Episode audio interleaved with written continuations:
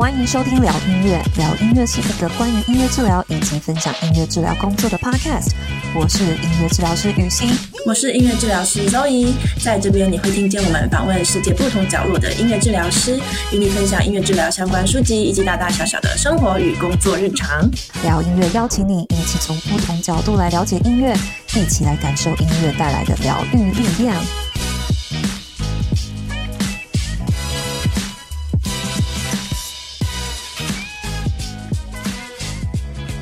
Hello，大家好，欢迎回到聊音乐，我是周怡。今天呢、我要来跟大家分享一个很有趣的一件事情，就是我上礼拜周末在做什么。对，我上礼拜周末到底在干嘛？大家应该都知道，我在德国当音乐治疗师已经当了，今年是迈入第四年嘛。是的，那我除了呢有美国的音乐治疗师证照，也有德国的音乐治疗师证照。对，那为了维持这个证照呢，其实其实不管哪个国家啦，只要是专业人员，都必须要做一些继续教育的学分，继续教一些讲座，然后要。累积你的这个专业的知识啊，然后你才可以累积这个点数，有没有？像几分几分的点数，然后可能三年或五年内呢，你要到达几点，然后你才可以呃继续延续，然后 renew 你的证照这样子。对，那我上一个周末呢，我就也是去参加这样子呃音乐治疗师的继续教育学分的研习。好了，对，它是一个研习啦。然后我参加的动机就是因为我想要。呃，要延续音乐治疗师的证照嘛，我需要他呃这个点数，所以这样子研习呢，就也可以给我点数。然后呢，再加上嗯，我如果去参加个研习的话呢，它是从星期四到星期日有四天的研习，所以呢，我也可以跟我们的公司申请一个公假，对，可以不用去上班，我就很开心，有公假的机会出去玩，然后我就公司申请了这个去研习的机会，然后再加上我觉得好像。嗯，做音乐治疗，现在也全职工作了三四年啦，我好像有一种，有一种有种职业倦怠的感觉，职业倦怠啦，不知道为什么，好像就觉得，就每天呢早上八点到四点半在医院里面工作嘛，然后每天日复一日，年复一年的这样工作，我就觉得。啊，对生活就没有特别有太起劲、太兴奋的一些事情，所以我就觉得好吧，去参加一个四天的研期，研习，然后也算是给自己放一个假，然后刚好呢，公司有给我这个假期的时间，就不用管别人在做什么，我可以好好的来照顾自己，听听看我自己心里在想什么，然后看看我现在有点职业倦怠，这种这种小小危机，不知道该怎么解决。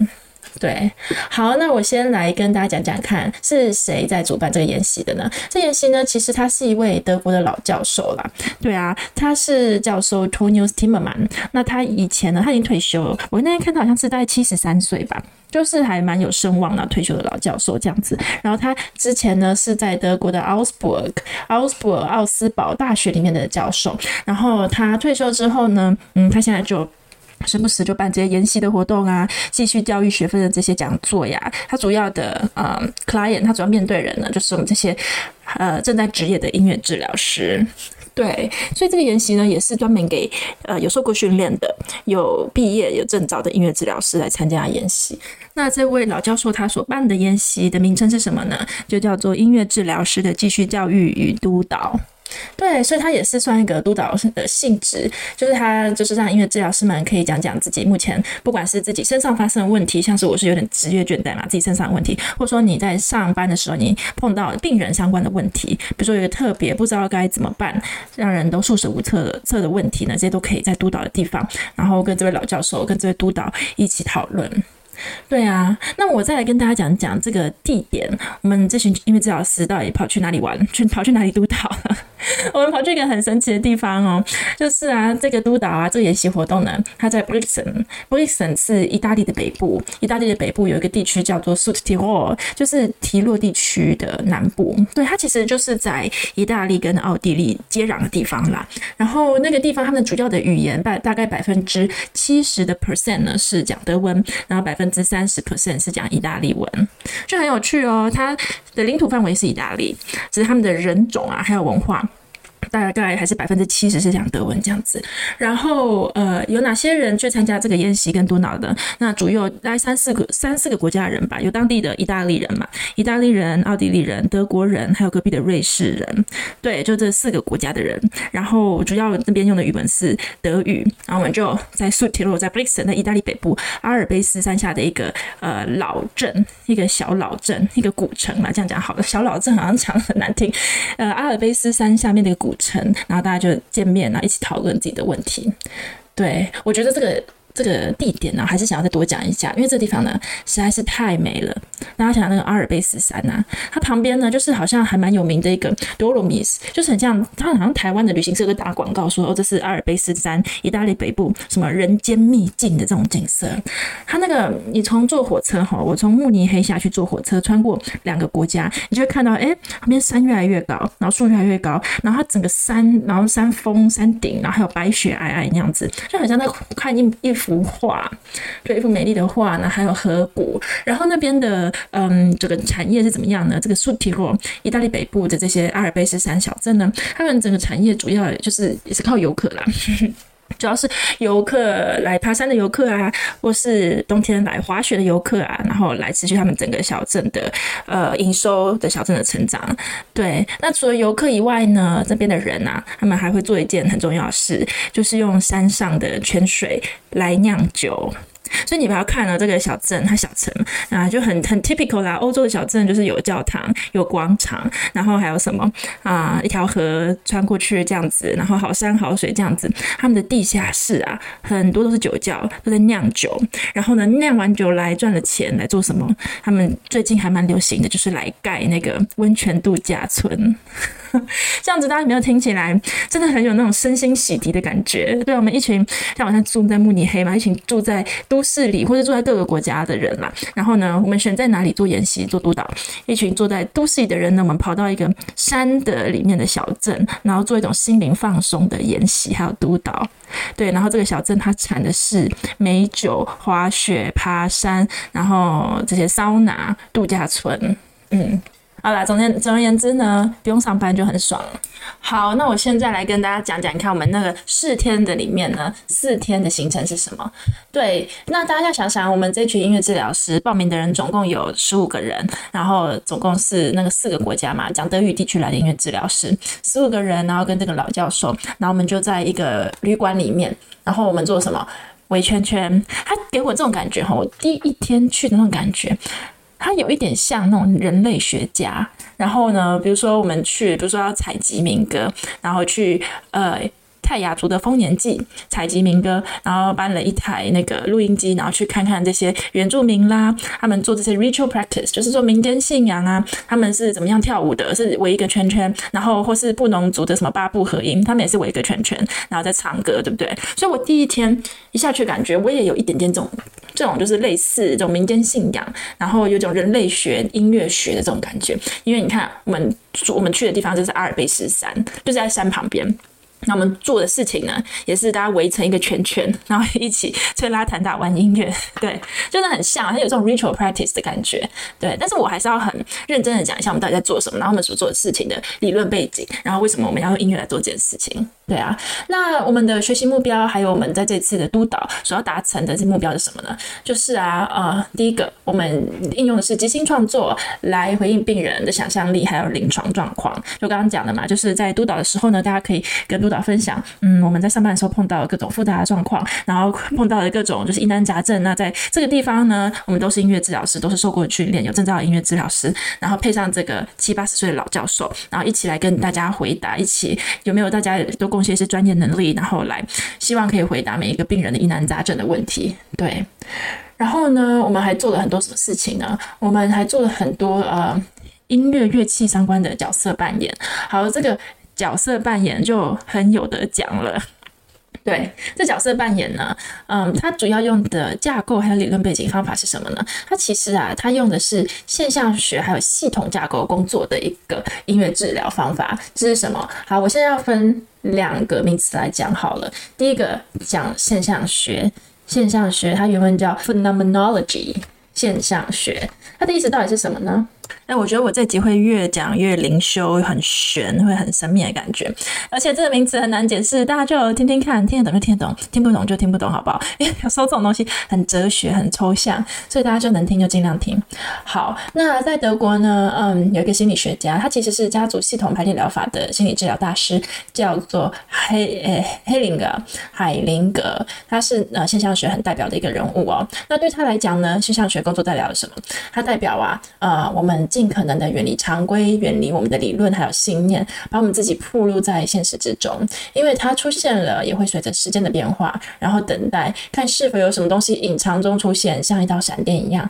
突然呢抨击中我们的真实和本质，然后照亮我们，使我们与现实和谐相处，把我们的知识、欲望、计划远远抛在后面，并在其中证实自己。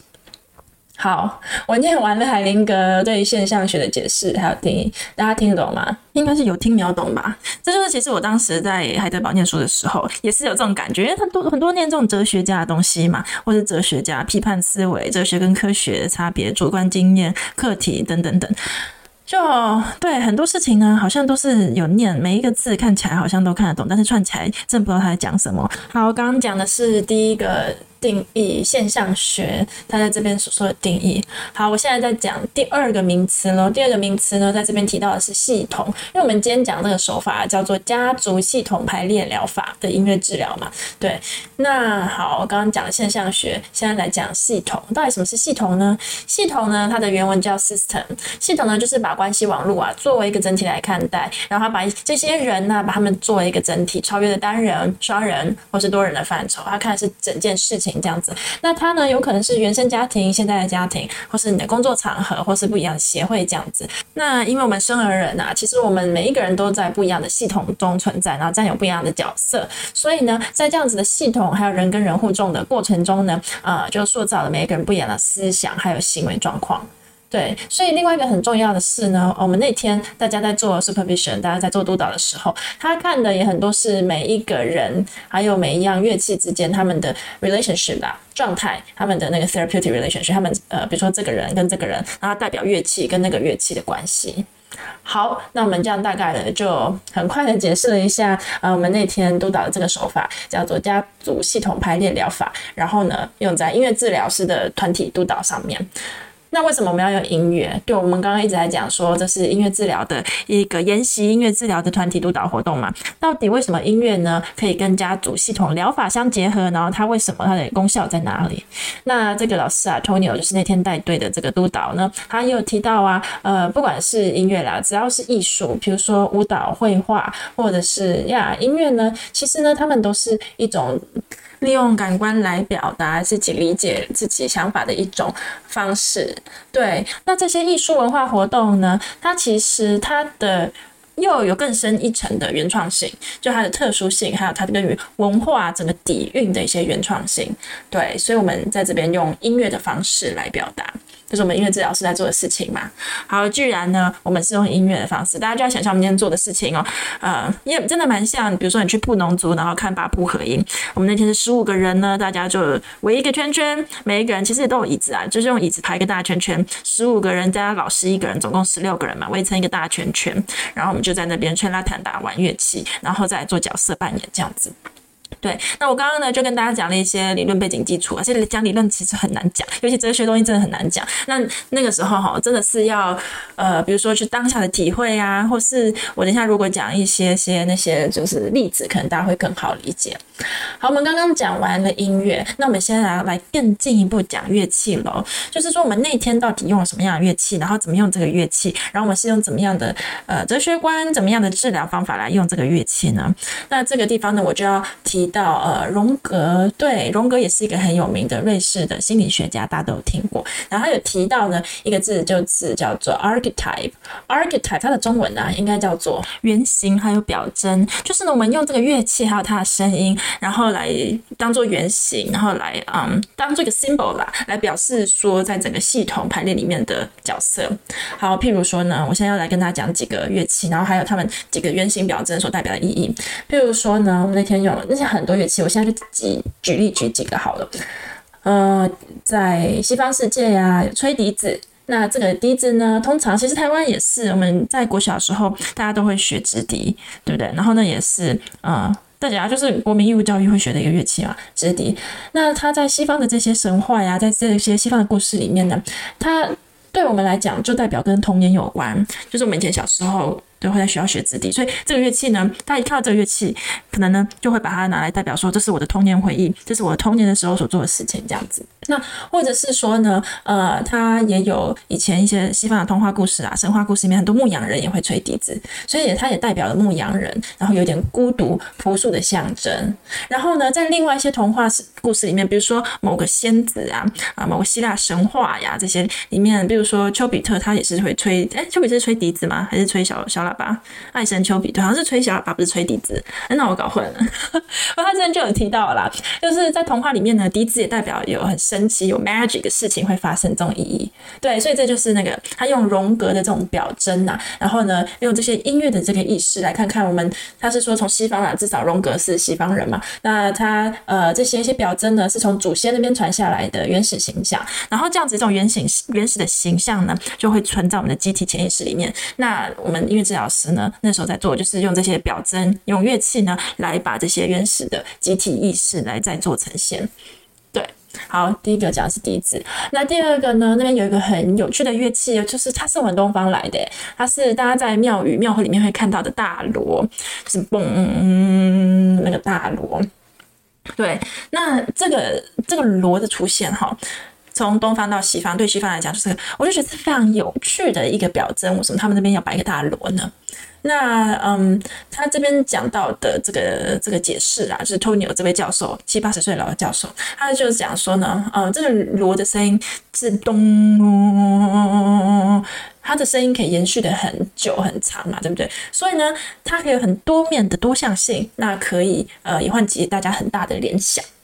对。所以这个就可以，这个声音就很长、很延续、弄很久，这声音就可以呢让大家唤起很多的联想，然后做不一样的解释。对，那对于西方来讲，这样很可能很长、很延续的这样声音呢，其实他们常常会联想到的一个角色就是父亲，他这个比较深沉的声音，然后呢这种陪伴，然后很延续在旁旁边陪伴这种嗡嗡的感觉，在在这个西方人他们联想的一个集体潜意识的角色就是父亲这个角色。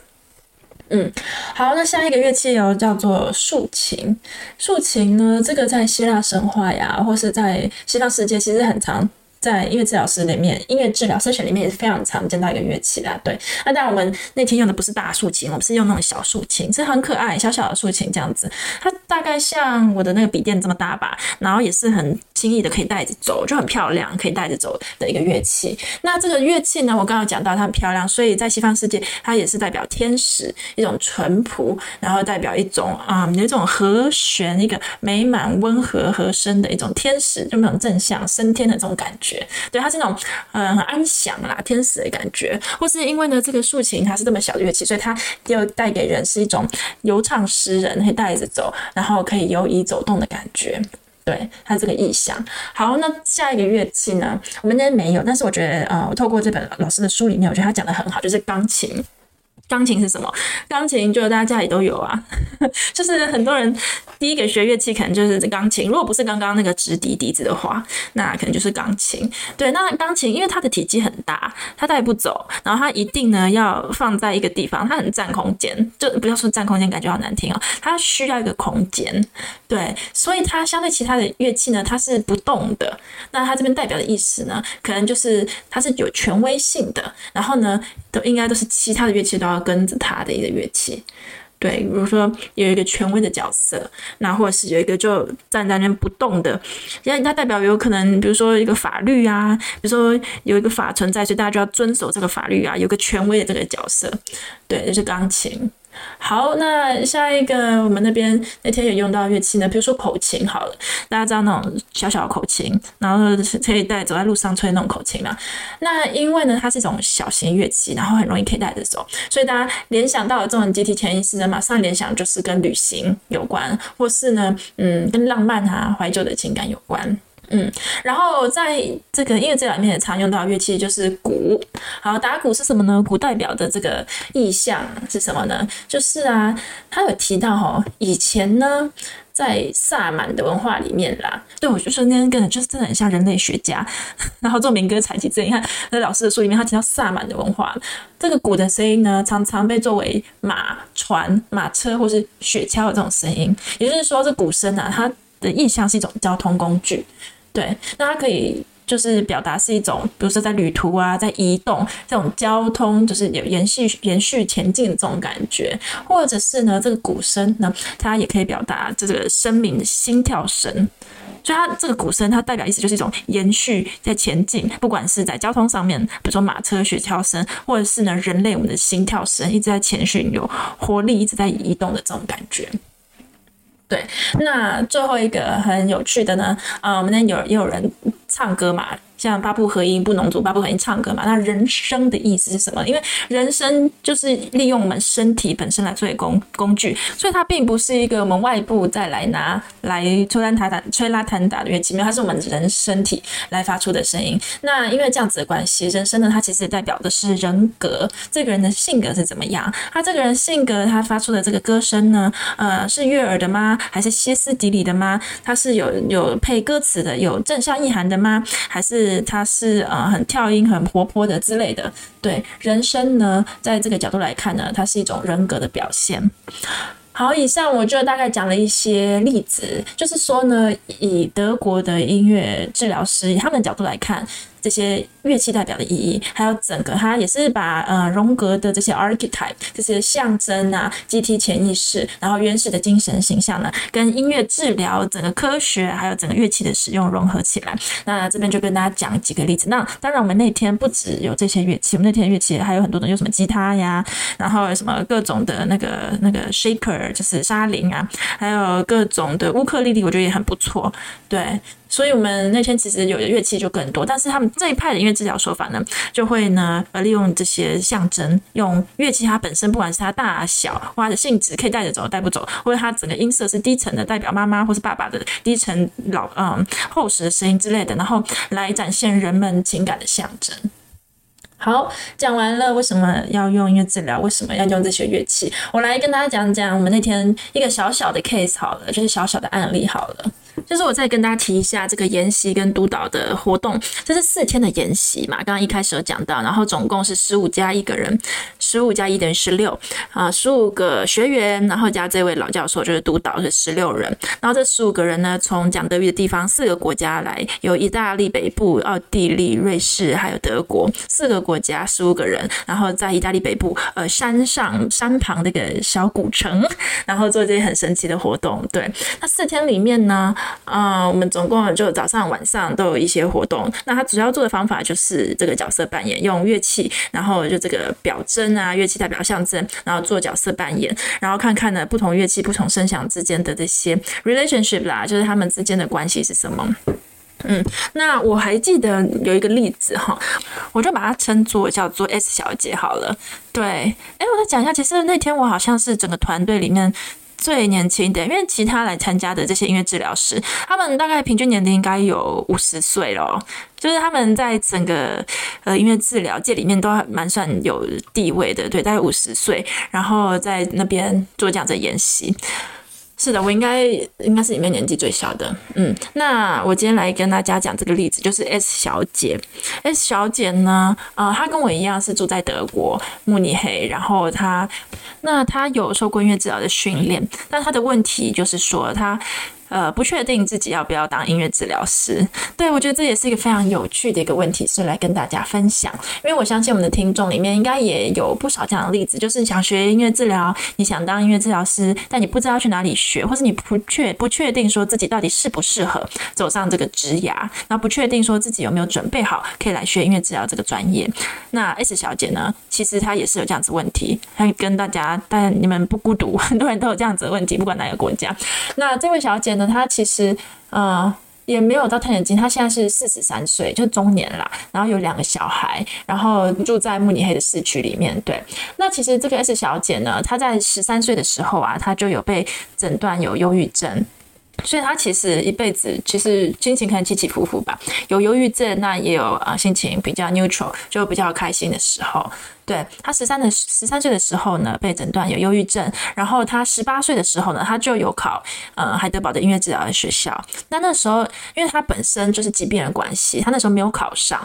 嗯，他十八岁的时候，那个学校没有录取他，那他就只好就念别的啊。对啊，因为他没有考上音乐治疗学校嘛，所以他就念了翻译系。所以他现在呢，他的职业是一名翻译，他是可以翻德文、英文还有西班牙文的一个翻译。然后，嗯，他因为他，你看他十八岁的时候就很想要念音乐治疗，然后一直没有机会念。然后他到大概前五年吧，在三十八岁的时候，二十年后，三十八岁的时候呢。啊、他念了一个音乐治疗的在职专班，然后他的本身职业是翻译啦，然后利用下班时间念在职专班，然后也是最后在三十八岁时时候有拿到音乐治疗的学位，这样子。嗯，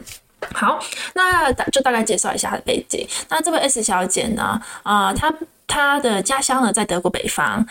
那他现在在慕尼黑工作，所以他是算什么？算南漂嘛？反正他现在也没有在家乡啦。对，然后他说他嗯十三岁那时候被诊断忧郁症的时候呢，对他来讲很大的支持系统就是他妈妈，他的母亲。那他母亲在哪里呢？他母亲呢还是在他家乡，还是住在北边这样子。然后呃，他现在就跟他老公还有他两个小孩住在南边。然后他的职业是一个翻译。然后他有两个小孩。然后他的问题是说，嗯，他终于拿到音乐治疗学位了，但是他因为他过去有自己忧郁症的这样。病史嘛，所以他，嗯、还是不太确定说自己能不能当上音乐治疗师，或者是呢，因为他自己本身有这个疾疾病的历史，那如果他再进入精神科，然后再看到更多也是有患有忧郁症的病人，那不知道他这样子的话要怎么应对？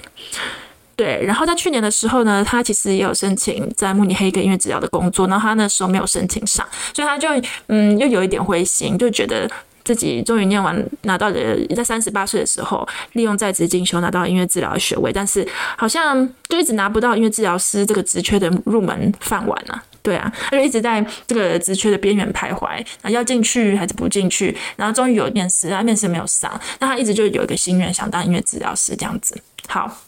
所以这就是 S 小姐她的历史，她的背景。那我们那天做的事情是什么呢？我们那天就我们总共十五个人嘛，那加督导，督导他就没有下来做角色扮演，他在旁边观察。那么十五个人呢，嗯、呃。这个 S 小姐她就列出一些角色，譬如说呢，啊、有一个人要扮演自己，就 S 小姐 herself 自己，然后一个人呢扮演是她的老家在北方，北北方的老家，然后一个人扮演她母亲，她妈妈就是她十三岁的时候呢带她啊、帮助她一起度过忧郁症的时候这个妈妈，然后另外一个角色呢扮演的是她现在工作的地方慕尼黑在南方这样子，然后一个角色扮演的是她的健康状况，就是她的忧郁症就是起起伏伏这样子，然后另外一个呢。是他的角色，职业角色就是翻译，然后还有他想要的职业角色是音乐治疗师这个角色。对，所以我刚刚讲一二三四五六七吧，七个角色这样子。再讲一次哦，对于 S 小姐来讲呢，有一个角色是自己，然后北边的家乡，妈妈，慕尼黑，她工作的地方，然后健康状况，健康状况，忧郁症，然后翻译，还有音乐治疗师。嗯，所以我们就。呃，需要七个人呢来做角色扮演，然后要把他的这个呃人生呐、他的整个这些经过啊，什么乐器的经过呢，把它演出来。对，然后呢，因为每个角色呢有不一样的特质，有不一样的，或是跟其他角色有不一样的关系嘛，所以他就用呃不一样的乐器，他指定哦，他。当然是先指定人，就是我们这些学员要来扮演这些角色，然后再来指定说哪一个角色要弹哪一个乐器。譬如说呢，啊、呃，他一开始哈，他直接就选最大最大的螺，他用最大的螺呢来代表他的健康状况，就是忧郁症。他就会觉得说，这个忧郁症像大锣一样，像乌云一样，好像一直跟随着他这样子，所以他选一个大锣来代表他的忧郁症。然后呢，我还记得他那个时候还选了，我印象非常深刻，也是一个很体积庞大的乐器，就是他选了一把大提琴。他选了大提琴呢，来代表他的母亲，他的妈妈。为什么？因为大提琴体积很大，然后呢，它可以代表很深层的这种。深层的音色有抚慰人心，一直在旁边支持系统，在旁边帮他加油打气，这种母亲的抚慰人心的感觉。对，然后对于慕尼黑这个地方啊，他选择的是一个呃，我还记得很清楚，是一个有点破掉的非洲鼓，就是那个非洲鼓有一点烂烂的，然后它就还可以需要需要维修这样子，不是很完整、很新的乐器，是一个有点破掉、需要在啊、维修的一个非洲鼓。对，然后呢，他自己选的是呃一个小吉他，然后音乐治疗师的角色，他也是选了一个乌克丽丽这样子。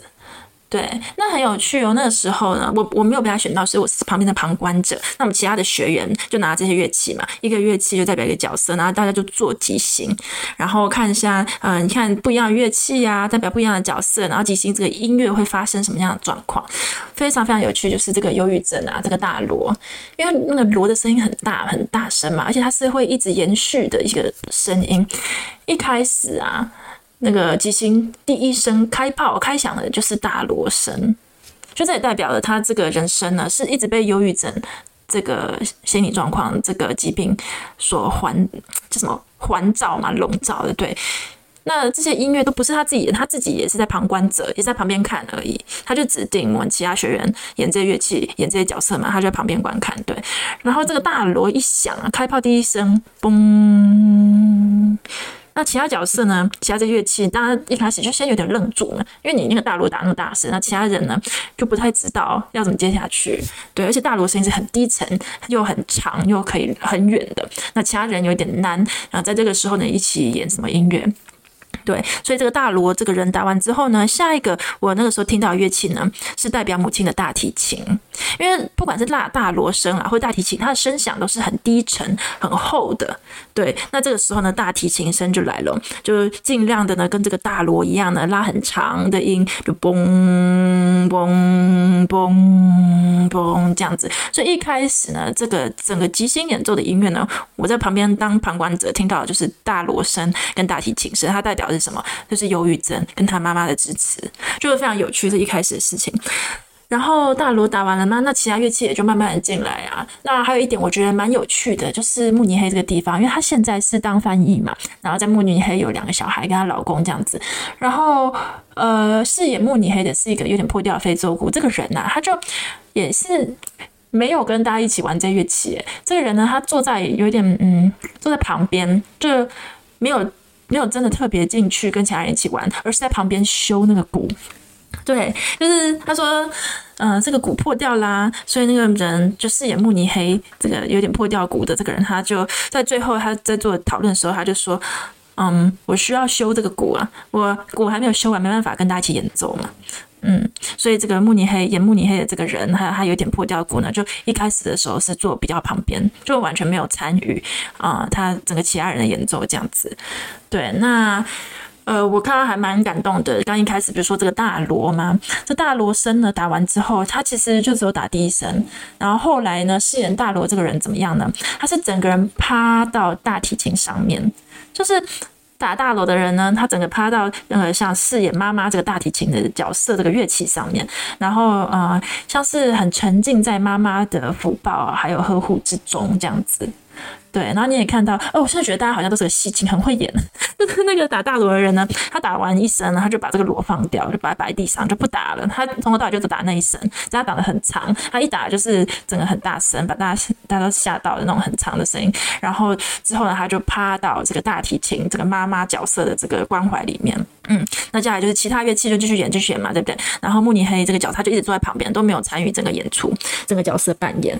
对，然后一直是到非常后来哦，最后这整个角色扮演整出戏吧，像他人生的音乐剧嘛，都就是都是在音乐中进行啦。嗯，大概有嗯，应该有七八分钟，只有到最后一分钟的时候呢，这个慕尼黑啊，这个非洲鼓，他终于把鼓修好了。那终于呢，可以跟着大家一起玩其他的鼓了，所以呢，他就走过来，又又回到中间这个圈圈里面，然后开始呢，慢慢一步一步的打他的鼓。那最后很有趣的哟，就是这个呃非洲鼓啊，这个慕尼黑的这个鼓啊，它最后跟谁的音乐是结合的呢？是跟呃乌克丽丽，乌克丽丽代表的是音乐治疗师这个角色，慕尼黑跟音乐治疗师这个角色呢，他们最后在一起演奏。就觉得很神奇，所以这是不是代表的呢？这个人呢，S 小姐，她可能以后应该做事是在慕尼黑当音乐治疗师。但是同时他在就是翻译师这个角色也有继续演奏，或许他嗯，说不定做百分之五十音乐治疗师，百分之五十翻译师，有可能吗？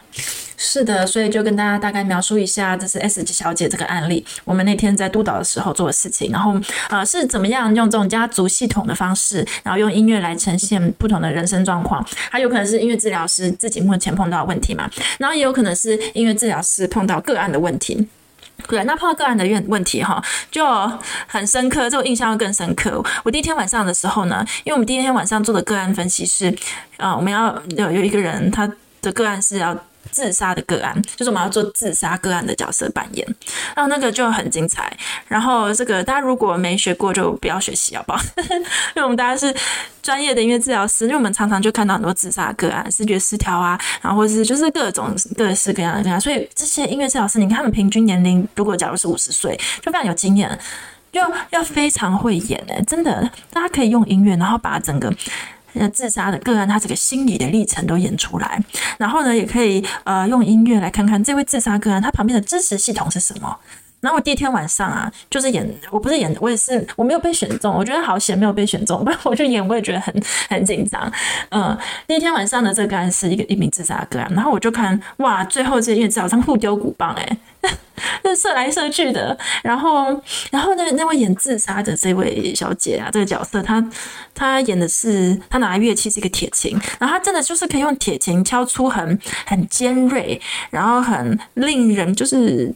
啊，魂飞魄散的这种铁琴声，然后再加上旁边鼓棒丢来丢去。那天晚上哈，那时候又八九点，然后又你看在我们在山旁边，在阿尔卑斯山脚八九点，一个老城阴阴森森的，全我那时候有其实有点想要跑出那个房间，我就想说，我现在在看哪出八点档。对，就是这群音乐音乐治疗真的很会演，很会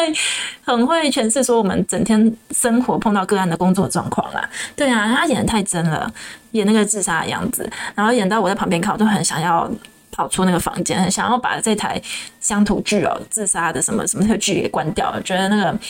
感觉是很深刻啦。对啊，所以这个你说，大家一开始可能听到我哦，在山上出去玩，然后有好山好水、美酒、桑拿，这是个宝地，像秘境般的森林边的一个研习课程，好像很爽这样子。不过最后，因为我们演这些很多人性的议题，就是我们比如说有演到自杀的个案，然后大家有角色扮演，也有演到音乐治疗师各种不一样的问题。所以其实我在四天的研习完之后呢，我是非常累的。我这四天其实我大概。有一两天没有好好睡觉，我第五六天回到慕尼黑，回到家，脸上冒出超多痘痘了，就是对啊，我觉得自己没睡好，因为那个感受太深刻了。所以他在 emotional level，就是在情绪的这个 level 上面，我觉得我受到很大的震撼。然后，呃，因为这样子的音乐治疗疗法，就是家族系统上面的这种工作方法呢，也是我第一次接触啦。所以我就觉得，呃，我觉得这个要看人，你相不相信这个疗法它有没有效呢？因为我们刚刚一直都在讲这是角色扮演嘛，对，那你角色扮演，它其实也是要看你说对这个角色怎么诠释，然后这个音乐呢，它最后整个走向是什么，所以这是非常主观的东西。所以也不是说，哦，你说最后那个慕尼黑拿来到这个音乐里面了。然后慕尼黑跟音乐治疗师的这个乌克丽丽一起弹琴，在一起合奏，就表示这个人一定会在慕尼黑当音乐治疗师嘛？也不一定嘛。对啊，所以这一切都是。呃，像看八点八点档一样，就是看戏啦。然后大家有没有要相信，或是对这样的诠释，或是什么感觉，那就见仁见智喽。好，那我在结尾的地方呢，呃，我可以稍微讲一下这个这位老教授 Tonius Timmerman，他在他的书里面啊，有写到一句话，就是说呢，呃，这是爱因斯坦，爱因斯坦是很有名的物理学家，大家应该都知道。他的原文叫做呢，Man muss die Welt nicht verstehen, man muss sich nur in ihr Zurecht finden。其实我们不需要对这个世界全部的事情都了解，但是呢，我们需要在这个世界找到其中你存活的方式。对，就是每一个人都可以找到自己的位置，然后找到自己的方式。你说今天他们做这个角色扮演，最后那个 S 小姐真的会在慕尼黑当音乐治疗师吗？我们不知道嘛，对不对？但是大家都要试图呢，呃，to find a way 找到自己自己不一样独特的方式。那我最后其实我们这个四天研习，我们就早上做角色扮演啊，做这些自我了解啊，这些演习活动。那么晚上呢，大家就有一起去吃饭，然后就有喝点小酒，因为那边产酒嘛，所 以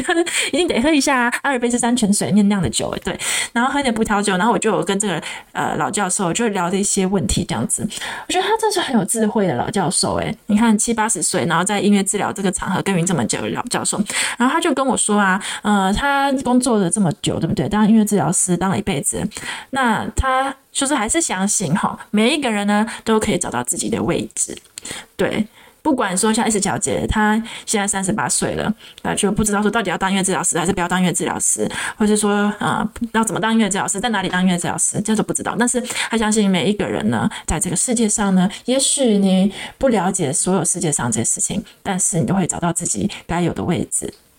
好，那这也是我今天也许给大家一种心灵鸡汤，一个鼓励啦。然后透过今天这个活动分享，就是我们那天大家去演习，蛮好玩的啦。四天在阿尔卑斯山山下这个音乐治疗的督导演习，那个小小的例子跟大家分分享一下，蛮好，也是有点蛮累的。你看我回到家，我脸都长很多痘痘。我想说，哎，那边空气不是很好吗？我脸应该。应该会皮肤更好吧？就我回家蛮累的，长痘痘。但是我那个水喝很多，因为那是山泉水，阿尔卑斯山的山泉水。那那几天我是猛灌水，那水就是特别清澈，然后好像特别健康之类，反正。大家就说在那边就要一直喝水，要喝泉水，整天喝泉水，有可能这样我长痘痘，说不定不知道。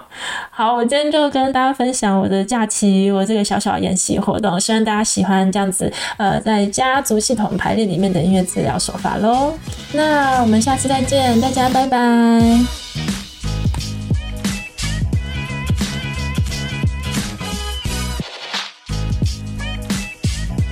谢谢大家今天收听聊音乐。如果喜欢我们的内容，请到我们 iTunes 平台上给五颗星并留言支持我们。那非苹果的用户也欢迎到其他平台或者聊音乐的 YouTube 频道按赞分享我们的节目。在 Apple、YouTube 和各大平台订阅这个频道，就不会错过我们每周的新节目喽。有任何想法或意见的话，也欢迎在平台上留言给我们。那我们下一集再跟大家继续聊音乐，拜拜。